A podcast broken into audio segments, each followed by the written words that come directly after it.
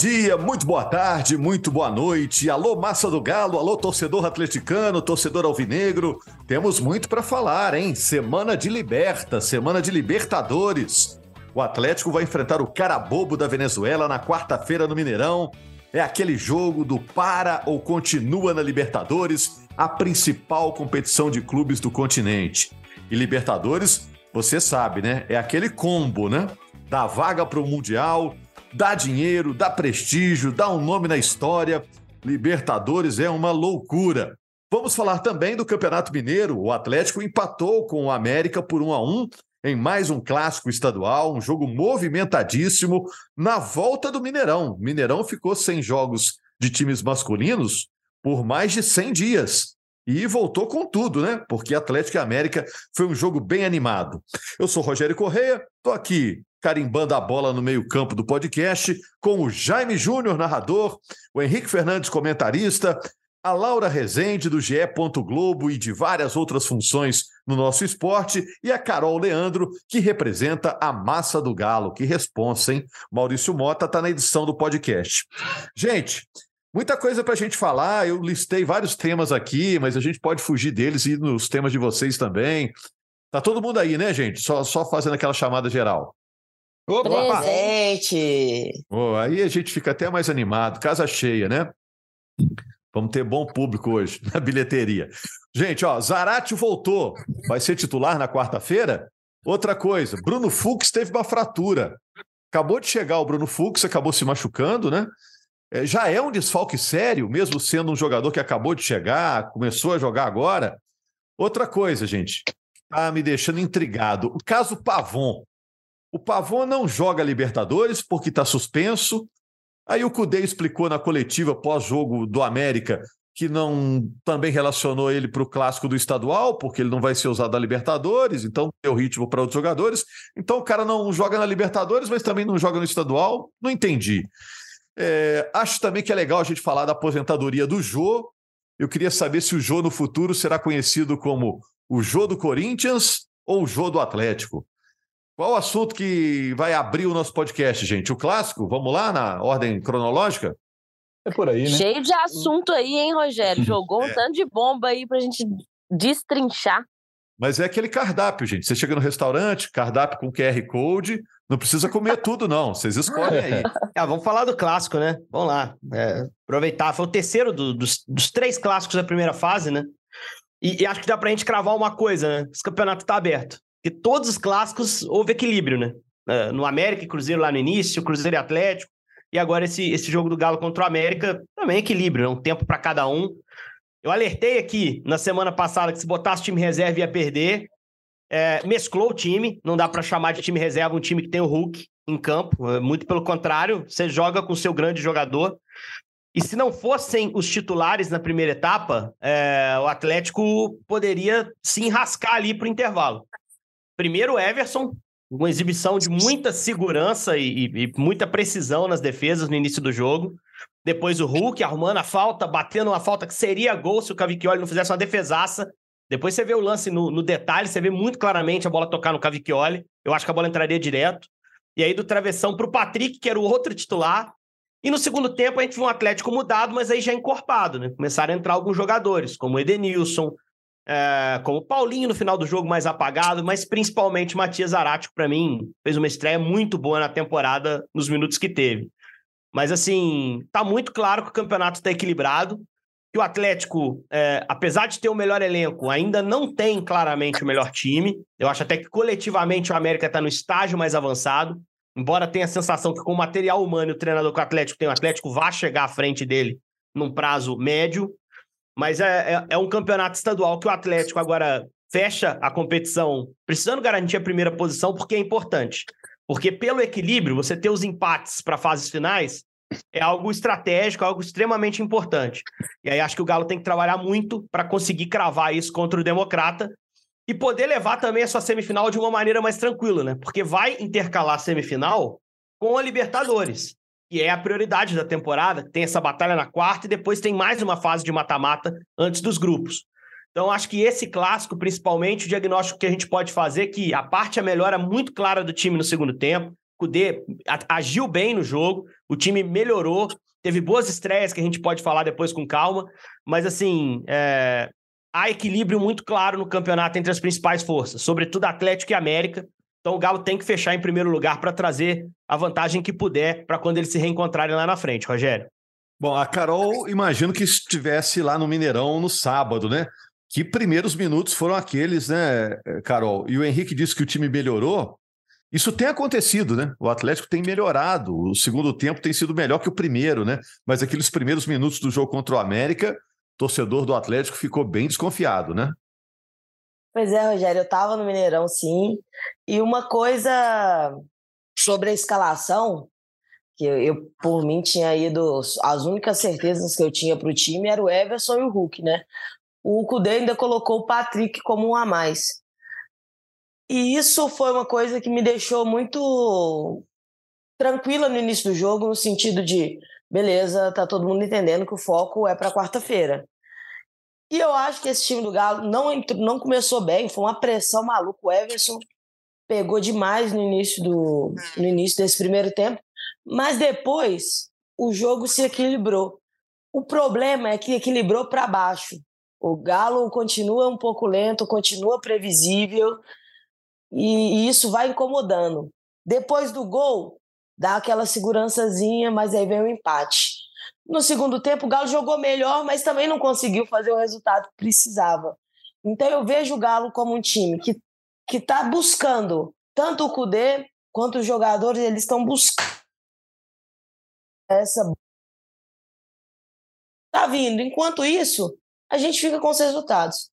É, sábado a torcida ficou muito chateada com o empate no final do jogo, Rogério.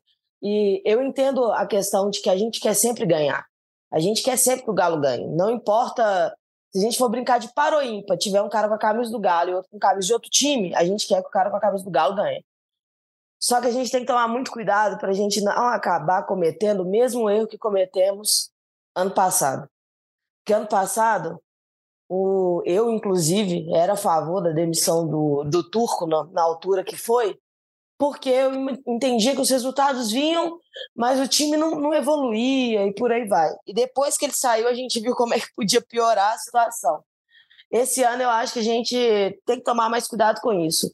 O Galo ainda é um time invicto na temporada.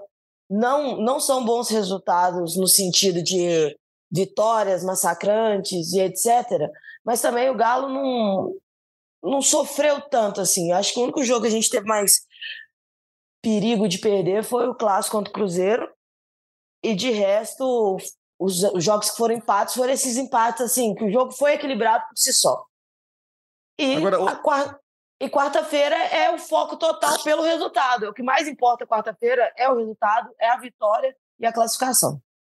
É, ô, ô, Laura, você acompanhou também a coletiva do, do Cudê, né, ao fim do jogo, o Eduardo Cudê, que aliás segue invicto, né? É, você também estranhou é, essa fala dele sobre o Pavon? O Pavon, mesmo com o Atlético jogando com um time misto, né, mais reserva do que titular, o Pavon não estava nem à disposição, né? Não, não estava, não foi relacionado para o jogo. Eu também estranhei, Rogério, e a resposta dele, do Cudê, na coletiva, foi de que como não pode usar o Pavon na, na Libertadores por conta da suspensão de seis jogos, agora cinco, né? É, ele resolveu dar oportunidade para outros atacantes. E ele falou da quantidade de atacante que o Atlético tem, que porventura um ou outro vai ficar de fora inclusive pediu um centroavante, né? O Cudê gosta de pedir, né? Nessa resposta dele sobre o Pavon, ele falando sobre é, as características dos atacantes do Atlético, ele falou que não tem um, um, um, centroavante de dentro da área, né? Um centroavante, um homem-gol ali dentro da área, é, falando que existe essa carência no elenco do Atlético. Mas eu estranhei é, porque é a oportunidade do cara jogar também, né? A gente já vem falando nos podcasts aqui que o Pavon não mostrou na temporada passada que o, o, o cara que poderia jogar mais, né? Se não mostrou o futebol que poderia agradar mais aos olhos do torcedor. E seria a oportunidade dele jogar no Campeonato Mineiro, já que não vai jogar na Libertadores. Mas, por um outro lado, eu entendo a questão do Cudê de dar ritmo e dar uma sequência para outros jogadores que, porventura, caso necessite, seja utilizado na Libertadores. Tem que olhar os dois lados. Mas é, é, estranho, sim, ele não ser nem relacionado, né, Rogério? Porque pode ser que não, não queira que comece jogando. Mas no banco, né, eu acho que eu fiquei com essa estranheza também. É, eu fiquei até pensando hoje, viu, Jaime? Se, pô, será que o Atlético não conta mesmo com o Pavon? Acha que não deu certo? E, e como é um jogador de mercado, ele pode sair? Sei lá, fiquei pensando nisso. Um cara que vai fazer falta e eu já vou dar minha opinião aqui, viu, Jaime? Acho que vai fazer bastante falta. É o Bruno Fux, que entrou muito bem no Atlético. Agora teve essa, essa fratura aí, mas dizem que em um mês ele está de volta. Mas, poxa, um mês vai acontecer muita coisa na vida do Galo, né? É, por exemplo, passando o cara bobo, vem aí, eu, eu, acho que muito provavelmente o Milionários, que empatou a primeira fora, né? No Equador, decide em casa, Acho que o Milionários é, deve ser o adversário do Atlético. Embora o primeiro jogo lá, estava vendo o jogo do Milionários lá com esse time do Equador, Universidade, né? É, não vi muita coisa dos dois times, não. Um, uma finalização no gol durante o jogo todo, achei o jogo bem fraquinho. Vamos melhor, ver se agora. melhor agora... jogador do Milionários, o Santos acabou de contratar, o Daniel Ruiz, o jovem 10 lá, que desde o ano passado é o melhor jogador. É, a gente depois pode falar do Milionários com mais calma, mas é. tô com o Jaime parece ser um bicho-papão. Bicho-papão, eu falei demais. Parece ser um adversário muito mais duro na fase seguinte, se passar pelo Carabô, mas talvez não seja. Tô com o Jaime. É, mas é assunto para mais para frente, né? Eu queria falar aqui um, um pouco a respeito desse jogo de dois jogadores que estrearam, né? Que o Saravia entrou, entrou o Maurício Lemos também, e, e acho assim, eu gostei do Saravia, sabe? Apesar daquele início aqueles primeiros 20 minutos do Atlético foram ruins, né? E aí, de uma forma geral, o início foi ruim. E, e o Saravia batendo ali com o Felipe Azevedo, né? O Felipe Azevedo é um bom jogador, né? É, teve um lance, por exemplo. Se pegar, esse início, o, o América machuca mais com o Nino lá na direita, em cima do Rubens, do que isso. com o Nicolas em cima do Saravia, né, Jair? Isso. Por exemplo, já que você citou isso, né? A primeira jogada do América é por ali, naquele setor, o Maurício Lemos, que estava jogando ali como zagueiro pelo lado esquerdo, né? A primeira jogada do América é em cima dele. Achei, por exemplo, o Lemos naquela jogada, é, o Benítez era que estava na jogada com ele para fazer o cruzamento para dentro da área, que o Ale é, bateu de primeiro e o Everson fez uma grande defesa. Nesse lance, eu achei o seguinte: o Maurício Lemos, ou você diminui, né? Você diminui o espaço do, do adversário, ou você ataca esse adversário e tenta tomar a bola, ele não fez uma coisa nem outra. Ele ficou numa distância, para mim, é, grande em relação ao Benítez, né? e aí o Benítez teve calma para poder olhar para a área e fazer aquele cruzamento para o Alê. Então, a, a, primeira impressão, esse primeiro lance, eu, eu, eu já não gostei ali do, do, Maurício Lemos. Você já torce o nariz, né? Você fazia daqui a torcida de nariz ali para o Maurício Lemos, que já chegou contestado por parte expressiva da torcida, né? Então, assim, é, mas depois ele teve um chute do Aloysio. O Aloysio estava recebendo uma bola dentro da área para poder finalizar e ele veio como um louco e travou certinho a bola. Aí eu já distorci o nariz. Falei, pô, esse cara foi muito bem aí. Esse cara mandou bem aí nessa bola, sabe? Então, assim, é, eu acho que depois daqueles 20 minutos desconcertantes do Atlético, é, desconcertantes do Atlético, não, do Atlético desconcertado, quem estava desconcertante no jogo era o América, é, aí eu acho que tudo se ajeitou melhor. O Maurício Lemos passou a jogar melhor. E o Saravia lá do outro lado, sabe? Eu acho que o Saravia fez uma boa estreia, gostei da estreia do Saravia. Né? É, é certo, ele teve um. Eu citei aqui do duelo dele com o Felipe Azevedo, teve uma bola que ele, ele dá o bote, faz a falta, o juiz seguiu o lance, né? deu a vantagem. Para mim era até um lance para amarelo, ele escapou desse amarelo. Logo depois, ele faz outra falta no Felipe Azevedo, então você vê que teve lances que ele, ele tentou tomar e errou o bote. Né? Eu, mas eu acho que Pô, Maurício Lamos, seis meses sem jogar. Ele, Saravia, quatro meses sem jogar. Então, às vezes, esse tempo de bola, esse tempo do, do bote, né, é, isso atrapalha. Mas o, o Saravia é um bom jogador. Né? A questão é o Saravia antes da lesão e depois da lesão. Então, talvez agora. O dele é né, é outro passou, cara, tá? O né? dele é outro cara. O Saravia é onde jogou melhor na carreira. É. Esse cara sabe usar ele. E, e a é. relação humana também interfere na atuação. E ele não chegou, ele não foi um péssimo jogador no Botafogo nessa última passagem, não. O que atrapalhou o Saravia lá, o Saravia também começou bem no Botafogo como titular da lateral direito, Luiz Castro botando sempre. Aí ele faz um clássico contra o Flamengo, que ele vai muito mal, e a torcida começa a pegar no pé. Mas ele, para mim, era o melhor lateral que o Botafogo tinha lá no ano passado. Acabou sendo liberado por esse desgaste com a torcida e por ser um jogador um pouco mais caro no contexto que foi contratado. Eu, eu acho que o Atlético teve nesse clássico contra o América a estreia de dois titulares da temporada. O Saravia, que para mim vai colocar o Mariano no banco, na maioria das partidas, embora o Mariano também vá ter um aproveitamento, e o Matias Zarate. A minha dúvida é aonde Zarate vai entrar no time, porque é um time que carece de criação, e isso na quarta-feira vai ser muito necessário pela Libertadores. O Zarate está inscrito, acho que quarta ele vai ser utilizado, se não como titular, entrando no jogo. O Atlético tem problemas de criação, é mais Hulk dependente que o normal, e qualquer time com um jogador do tamanho do Hulk seria minimamente dependente dele. É, o Zarate é um cara que pode ajudar o time a criar, porque ele tem qualidade de passe, mas não é um armador, não é um grande criador. Quem vai sair do time para ele entrar? Eu acho que vai ser o Pedrinho. Eu acho que vai ser o Pedrinho, mas eu tiraria o Edenilson. Porque eu acho que com o Zarate, Edenilson e Patrick, o desempenho de agora é um meio-campo muito pesado, é um meio-campo com mais dificuldade para trabalhar em, em espaço curto. É um meio-campo intenso, mas um meio-campo que tem menos facilidade de criação eu, ter, eu gostaria de ver Pedrinho e Zarate juntos no time. É, eu, ter, eu tiraria o Edenilson, mas não acho que vai ser o Edenilson que vai sair por uma questão de lealdade do Cudê, de expectativa que o Cudê tem sobre ele, de confiança que o Cudê tem nesse jogador. Mas eu acho que Zaratio e Saravia vão ser titulares do Atlético ao longo da temporada.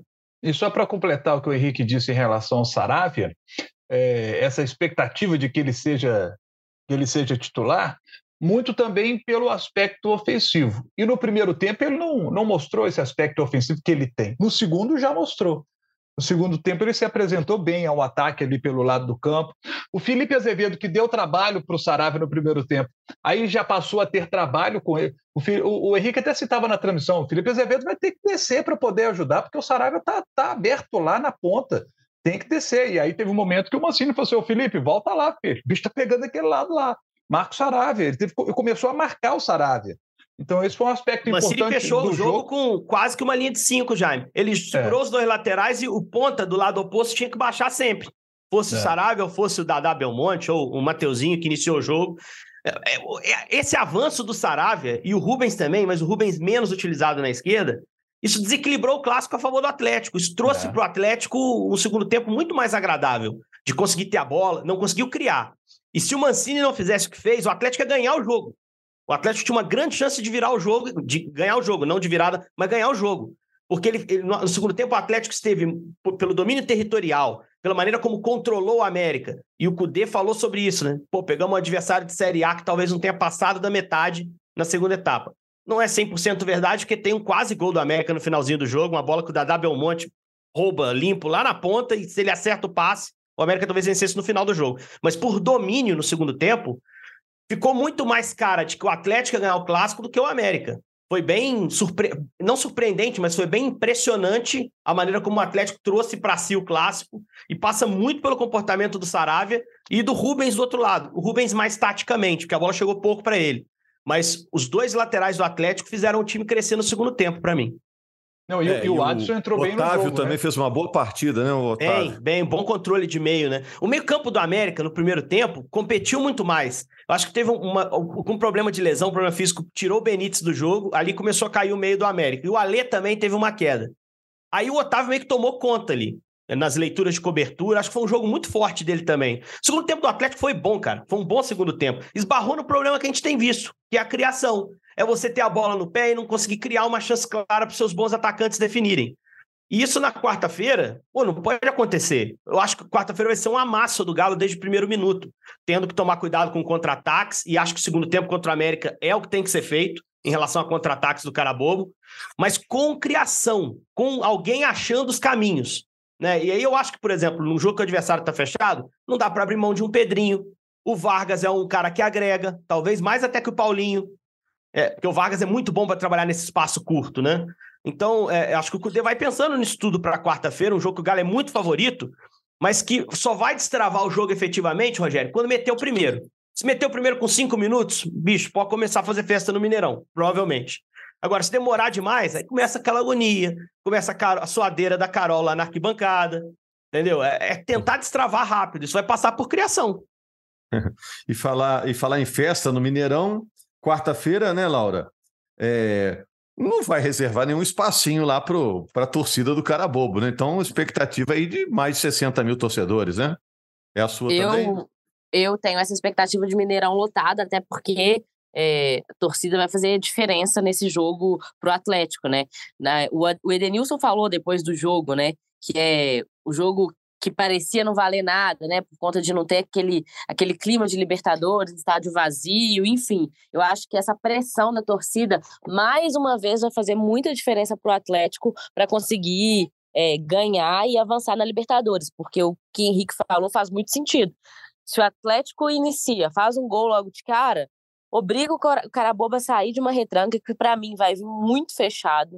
O Atlético vai ter que saber criar, achar espaços e encontrar o caminho, porque o Carabobo vai vir mais fechado do que jogou na Venezuela. Vai fazer de tudo para levar esse jogo para os pênaltis. Aí é muito claro para gente. E aí, se o Atlético faz um gol no inicinho, obriga o Carabobo a sair um pouco e facilita a vida do Atlético para, como diz o Henrique, festa no Mineirão. Agora, se, se demora a fazer o gol, e aí a Carol vai ficar na suadeira e apreensiva, gera um, um, uma tensão, né? mas eu acho que o Atlético é favorito, o Mineirão vai estar tá cheio, vai ter, vai ser uma bonita festa para o Atlético nesse jogo de reencontro da Libertadores no Mineirão, né? Primeiro jogo no, no Mineirão na temporada foi o clássico agora no final de semana. Faz falta o Mineirão, acho que o palco do Mineirão é mágico para o futebol e precisa ser utilizado mais aí ao longo da temporada.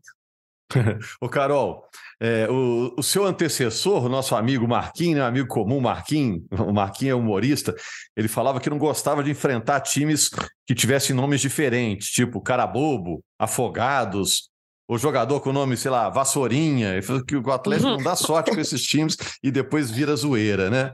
Mas o Atlético entra como favoritão mesmo nesse jogo. E aí é casa cheia, aquele clima de, de Libertadores, que vai ser muito legal. E eu queria puxar o assunto do, do Jô. O Jô ganhou Libertadores, sendo artilheiro pelo Atlético, Libertadores de 2013, e ele anunciou nesse fim de semana a aposentadoria. Você acha que no futuro, daqui a, sei lá, alguns anos, 10 anos, ele vai ser conhecido como Jô do Corinthians ou Jô do Atlético? O que, que você acha? Dos, dos dois. É, eu Marcou também tô com. Dois. Também estou com o Jaime. Eu acho que esse, aquele retorno dele para o Corinthians para ser campeão brasileiro também foi uma história muito forte. E, ô, ô Rogério, pode acontecer o que, o que, o que for. O Jô vai ser para sempre o artilheiro da nossa primeira Libertadores. E aquele ano ele foi muito mágico e a gente sabe cultivar ídolos, né? A torcida do Galo é boa nisso, em tratar bem os seus ídolos. E o Jô está escrito na nossa história é um desses caras que vão estar tá, vão tá para sempre. Eu vi, eu vi através do perfil do Galo, inclusive, né? A aposentadoria dele, o próprio perfil oficial se manifestou. E eu tenho um carinho imenso pelo Jô. Para mim, uma carreira cheia de altos e baixos, mas nos altos dela voou muito alto o Jô. E muito agradecida mesmo por ser esse centroavantão do, da nossa Libertadores, que quando chegou ninguém acreditava. E assim como grande parte daquele elenco conseguiu dar a volta por cima e trazer a primeira Libertadores da história do Galo. E uma coisa, eu tô fechada com o Marquinhos, viu, Rogério? A gente é. conhece bem demais o nosso time para saber que time com esses nomes estranhos, jogador com apelido esquisito. Então, o Galo adora fazer uma gracinha, mas dessa vez não vai se criar o cara bobo, não. Dessa vez vai ter ficado só pelo empate lá, já ter virado várias frases, como o único cara bobo maior, maior resultado... fiquei assistindo. O maior resultado da história do cara bobo foi esse empate com o Atlético lá e continue assim, né, Carol? E, Tomara, e... que pare por aí. Ô, Rogério, um... você tá falando de nome estranho. da história, o Afogados lançou uma camisa comemorativa à eliminação do Atlético, né? Não sei se vocês viram nas redes sociais, uma, uma camisa do Afogados por causa da comemoração do Atlético. Foi o maior resultado da história do Afogados. Eu é, lançaria, hein? Para provocar, eu lançaria uma camisa em homenagem ao Afogados porque foi por causa daquela eliminação que os quatro R's entraram, assumiram o negócio ali, botaram grana, falaram assim, vamos mudar esse negócio aqui. E o Galo em 2021 foi campeão brasileiro e da Copa do Brasil. Afogados, obrigado, viu? Obrigado. Não, esse é um recibo do tamanho do Atlético, gente. O Atlético é um gigante nacional, é natural que o Afogados valorize muito aquilo lá. Só uma informação, Rogério, rapidinho do Carabobo. O Carabobo jogou no fim de semana, né? Pegou o Deportivo Tátira, e o, o Tolissano, o treinador, não poupou ninguém praticamente. Só trocou um zagueiro. O Lujano não jogou, jogou o Rodrigues e fez uma troca na frente que eu acho que é uma troca que vai se apresentar também na quarta. O Covea, atacante, que é um atacante bem habilidoso, que não jogou no jogo de ida, jogou o Balsa, o atacante, ele não jogou. É, é o Coveia que apareceu agora nesse jogo contra o Tátira. O Tátira meteu 3 a 1 no Carabobo, quebrou a invencibilidade do Carabobo na temporada mas não poupou ninguém. É, não, ao contrário do Galo, que poupou boa parte dos seus jogadores. Carabobo, que desde o início da temporada, quando se apresentou, o presidente do clube falou: Libertadores é bônus. O objetivo é ganhar o venezuelano pela primeira vez na nossa história. Fizeram investimento para isso. O time não tem um elenco fraco no padrão Venezuela, mas estão concentrados muito mais no seu campeonato nacional. A prova disso foi usar força máxima contra o Tátira no fim de semana. Na quarta, a Globo Minas vai mostrar Atlético e Carabobo. A Globo mostra para Minas Gerais, 9 e meia. Você que está em outra parte do Brasil tem a opção de acompanhar no Globoplay e no GE. Globo. Basta fazer um cadastro lá, é simples. Cadastrozinho de quatro linhas lá para acompanhar o jogo também. É gratuito acompanhar o jogo, esse jogo no Globoplay e também no GE. Globo. E você que está em Minas acompanha direto na TV. Vai ser bem interessante, gente. É, é a gente entra até nesse jogo pensando que o cara bobo é mais esperto do que parece, pelo que apresentou lá no, no primeiro jogo, né? Mas imagino que nos primeiros minutos o time venezuelano vai ficar meio enlouquecido com aquela pressão do Atlético, Mineirão cheio, um contraste total com o que foi o primeiro jogo, né, gente? Então o cara bobo vai dar umas. A cabeça vai rodar nos primeiros minutos lá, né? Então tem que aproveitar. Ô, Rogério, uma coisa boa também, não boa, né? Mas assim, uma coisa que esse empate trouxe para a gente é, é o respeito, né? O Galo não, não vai poder entrar em campo relaxado. Vai ter que entrar respeitando o adversário e sabendo que é melhor, precisando se provar dentro de campo para matar e resolver o jogo.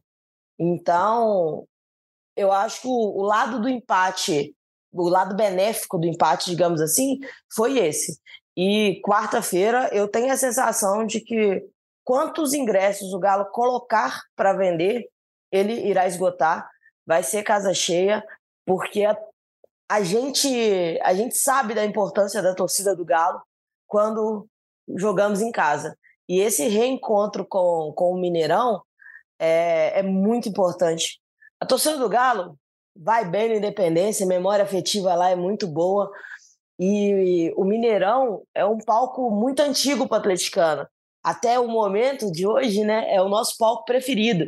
Então a casa vai estar tá cheia, apoio vai ter, e aí o Galo vai ver a importância disso também para a torcida. O Galo vai entender o quanto a torcida também quer. E esses jogadores vão precisar querer o suficiente para classificar. Não adianta a gente achar que vai ser fácil. Não, porque na Libertadores já não tem jogo fácil faz um tempão. Gente, algo para concluir aí? Falem agora, hein?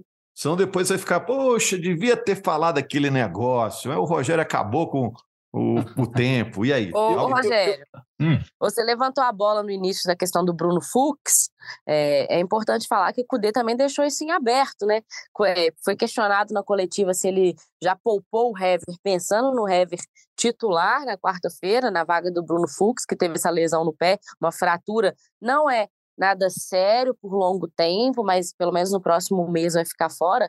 Lesionou, inclusive, no jogo contra o Carabobo, na Venezuela, e ele, ele até brincou com a repórter que perguntou, não tô lembrando agora quem foi na coletiva, falando assim: você já quer escalação, pô? Acabei de sair do jogo, você já quer escalação de quarta? Deixou Aliás, Laura, já que você estava na coletiva, o Cudê falou que os jogadores ficaram com cara de quê depois do jogo mesmo? Ah, eu não posso falar isso aqui não, o, Henrique. Eu, eu, respeito as pessoas que ouvem o podcast, eu não posso falar isso não. Mas Você é que está nos ouvindo aí, procure depois, depois procure lá, porque que Laurinha é, cara daquilo mesmo. tirou o pé da dividida. É, não, mas é porque ele, ele explicou que quando os jogadores perdem, ele ó, perdem e empatam, os jogadores querem ganhar, e aí ele tem que ficar olhando para aquela cara de daquilo mesmo. Enfim, mas está em aberto essa, essa briga na zaga, né? Quem que vai jogar ao lado do Gemerson quarta-feira? Eu aposto no Hever, mas o Cudê não Muita gente apostou. Muita gente apostou no Hever porque ele ficou fora, né? Do jogo. Exato. Entrou só no finalzinho. Eu, eu não cravo muito, não. Eu acho que tem prós e contras. Acho que tem uma briga aí, Hever e Natan, bem clara para mim, assim, porque. Tá, mas para mim o Natan falha muito gravemente no gol do empate do América. O Ricardo é, Silva não, é, é, é, é, um, é um ponto. É um ponto a se discutir. Mas o jogo do cara bobo, Laura, ele vai pedir é, atenção às transições, a tentativa de jogo de velocidade, principalmente do time venezuelano. E o Natan é mais rápido que o Hever. Por outro lado, como é um jogo que o Atlético vai ter a bola para construir durante todo o tempo, eu gosto muito do passe, do lançamento do Hever. Então, é, é, ver mais ou menos o que, que, ele, o que, que ele deseja. As duas escalações são justificáveis, assim. E, e eu discordo um pouco, acho que o Bruno Fux, para esse momento, se for um mês só, não faz tanta falta. Eu acho que o Atlético pode se acertar com os zagueiros que tem no elenco ali, fazendo as escolhas corretas. É lógico que era melhor ter o cara, mas eu não considero um desfalque, assim, importante. Eu acho que é possível é, passar bem pela Libertadores, ser campeão mineiro sem, sem o Bruno Fux. É, mas eu, eu, realmente não acho que qualquer escolha que o Kudê fizer, entre Natan e Hever especificamente, é, ele vai ganhar coisas. Né? O Natan vai ganhar velocidade na zaga dele para correr atrás de contra-ataque, o Hever ele vai ganhar passe. Os dois acho que tem boa chegada à frente. É, acho que, que tá bem servido assim para essa reposição imediata. E sim, o fato do Hever não ter jogado pode ter ou para pelo menos ele manter a opção aberta, né? Que o Hever é mais veterano, Talvez ele tivesse receio de botar ele dois jogos seguidos, assim, ter um desgaste maior, recuperação diferente. Talvez ele tenha segurado o Hever para ainda ter a opção e tomar essa decisão para quarta. Mas o que ele escolher não me preocupa. Eu não vejo uma decisão errada na escolha. Ô Henrique, e a bola aérea do Hever, né? O Hever é um cara muito alto, que ganha muitas bolas. Primeiro pau, né, Carol? Aéreas, Tem uma jogadinha de primeiro pau bem feitinha. Não, ganha, cara. Sim, o Hever entrega nesse jogo. Não tem problema nenhum. Entrega no bom sentido. Falar entrega para zagueiro não é bom. o, Hever satisfaz o que o Atlético precisa, assim como o Natan também. Eu acho que não, não, não vai ser por isso que o Atlético vai entrar mais fraco para esse jogo com cara bobo. Eu acho que o e elenco tem... supre. E tem um ponto sobre essa jogada aérea, só para a gente encerrar, que é o fato de que o cara bobo vai jogar na retranca total. Qualquer bola que ele tiver, qualquer faltinha, ele vai querer jogar essa bola na área. E é aí que eu acho que o Hever acaba ganhando mais força do que o Natan. E também porque lá na Venezuela, o Fux praticamente foi o armador do time, né? Toda hora era a bola nele e ele tentando fazer ligação. E essa qualidade o Hever tem muito maior. Então eu acho que o Hever sai na frente do Natan, só que pensando no contra-ataque, o Natan é o nosso único zagueiro que corre, né? Então, essa bomba tá na mão do Cudê aí, é só quarta que a gente vai descobrir. e na quinta-feira estamos aqui para comentar essa partida tão importante já no início do ano para o Atlético na Libertadores. É o para ou continua na Libertadores para o Galo um dos principais times brasileiros na competição. Grande abraço, quinta-feira, edição nova aqui do podcast. Agradecendo também a todos os amigos e ao Maurício Mota pela edição. Abraço, Massa do Galo. Obrigado.